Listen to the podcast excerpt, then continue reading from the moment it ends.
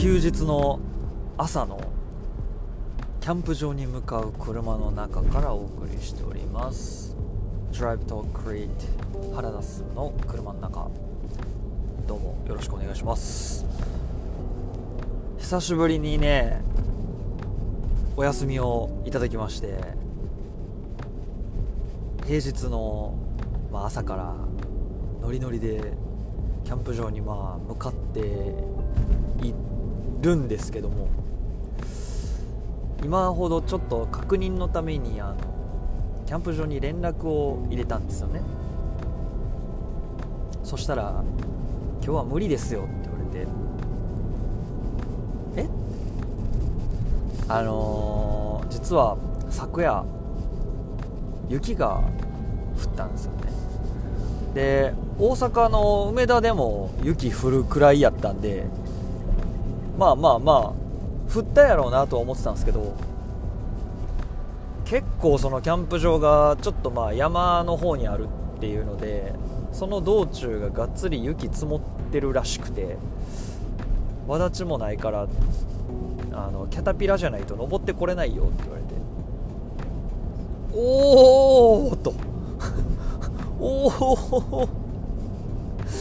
なんてこったですよ本当に。でもしかしたら、まあ、お昼からあの雪が溶けてちょっとまあ道通れるようになるかもしれんけど自己責任でお願いしますとだけ言われまして今すごくこの何て言うんですかね運命の選択を迫られてるというかもう完全にねあの高速に乗っちゃっててがっつり向かってるんですよそちらには。でまあ、今京都辺りで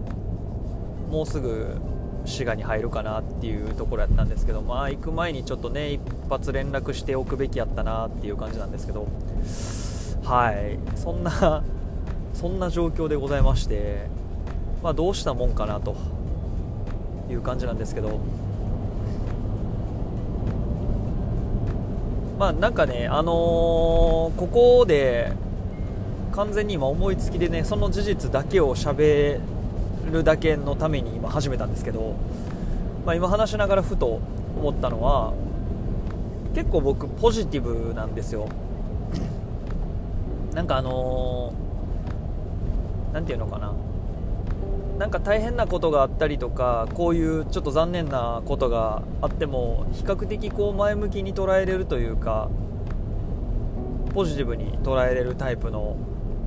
人間なので、まあ、そういうなんかそのマインドというか思考回路っていうのがどういうふうに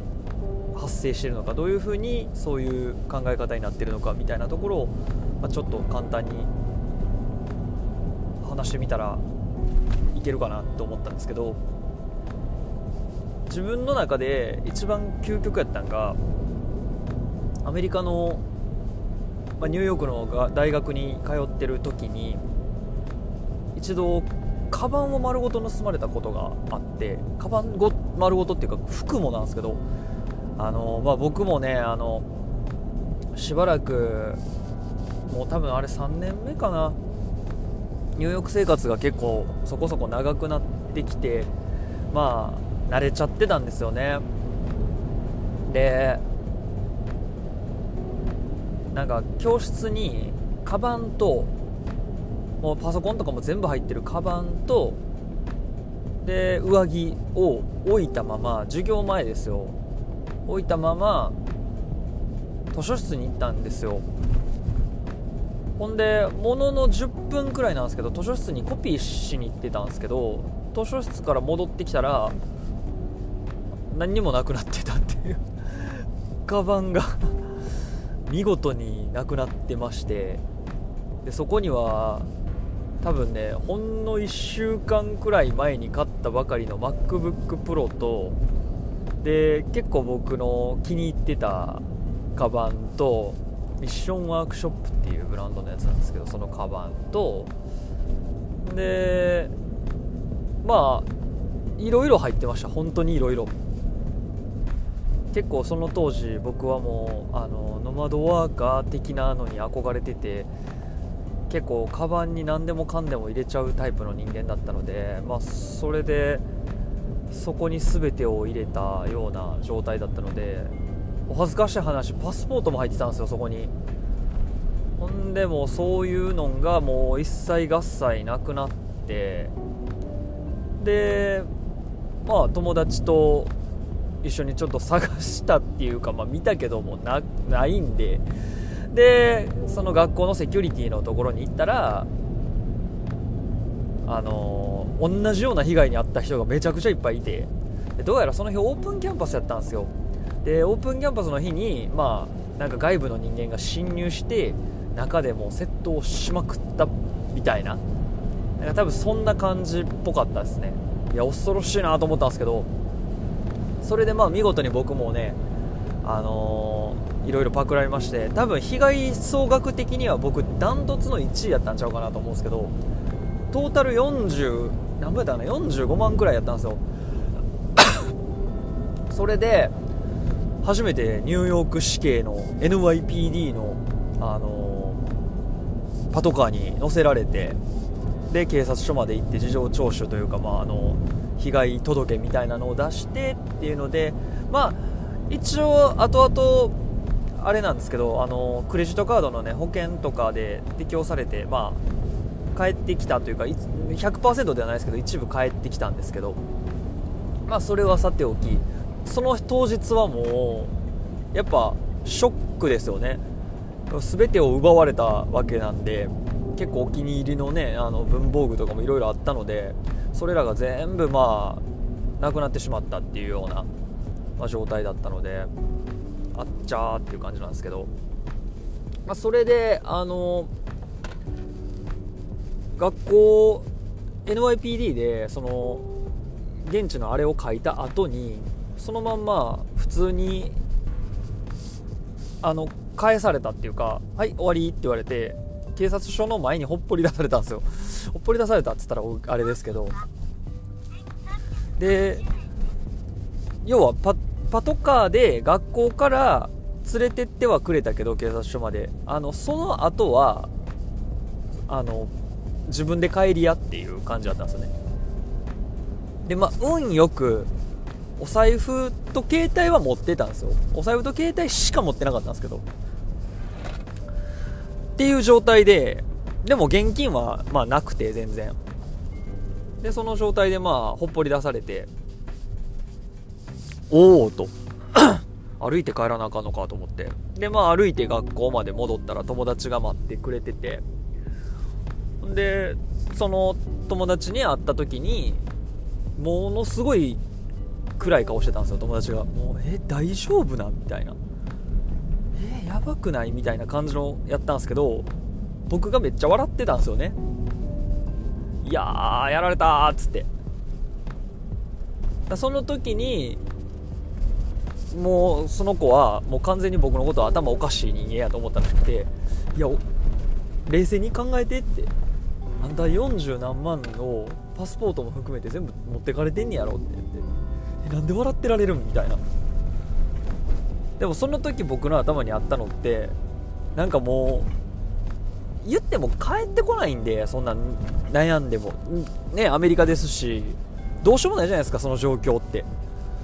であとはもうこの状況をいかにこの美味しく料理するかしかもうすでに頭にないというかこれはやっぱり関西人の特性って言ったらあれかもしれないですけどなんかねやっぱネタにしようとか笑いに変えようとかそういう思考に働くんですよね。何かひどいことがあったら。だからね身内がなくなったとか多分そういうのはもうシンプルに悲しいんですけどその自分一人の話ね。自分一人がわーってなるような話の場合は比較的前向きになんか結構すぐ切り替えれるというか。で当時僕ブログやってたんでうわもうこれは絶対にブログに書こうって思いましたもんね。みんな人の失敗談が好きですから。いやこれは笑えるっていうかネタになるなと思って。まあ、なんかそうなんですね。なんか結局そのどうにもならんことを悩んでも何も解決しないというかあのいや解決策があるんほある方法ならねあるようなものであればその解決策をこう考えればいいと思うんですけどこういうなんか取られたとかただの悪意によるその何て言うのダメージはもう解決できないから改善できないからやったらもうそれはさっさと切り替えてなんか次それをまあ利用してと言ったらあれですけど、まあ、ネタにしてなんかこういい方向に行くことを考えた方が絶対に人生は、ね、豊かになるというか楽しいと思うんですよね。基本なんでもかんでもそうなんですよ。お金がなくなったなって思った時って結構金欠というか金銭的にすごいピンチだった瞬間とかも結構今までね人生何度かありますけどもうその時もこの金がない中でどうやって生きるかっていうことをなんか学べる時間とかとかなんかそのまあ恋に破れてとか人間関係もつれた時になんかこれを乗り越えた時に多分すごい自分は成長するんだろうなとか今めっちゃ負荷かかってるけどこれによってなんか自分今伸びる時なんやろうなとか。絶対しんどいことの後って成長があるんですよね。それが分かってるから結構なんかあのしんどいことがバッと起こっても割と僕はなんかその時はしんどいですよ。しんどいけどなんか前向きに捉えられるかなっていうところですかね。というわけでね、あのー、まあ、今日はちょっと長くなっちゃったんですがここまでなんですけれども、まあ、何にもね、解決はしてないというかあの普通にまだガンガンキャンプ場に向かって僕走ってる最中真っ最中なのであどうしたもんかなっていう感じなんですけどはい。まあなんとかなるでしょう。またあの後々報告したいと思います。そんな感じで原田でした。また次回よろしくお願いします。それじゃあまた。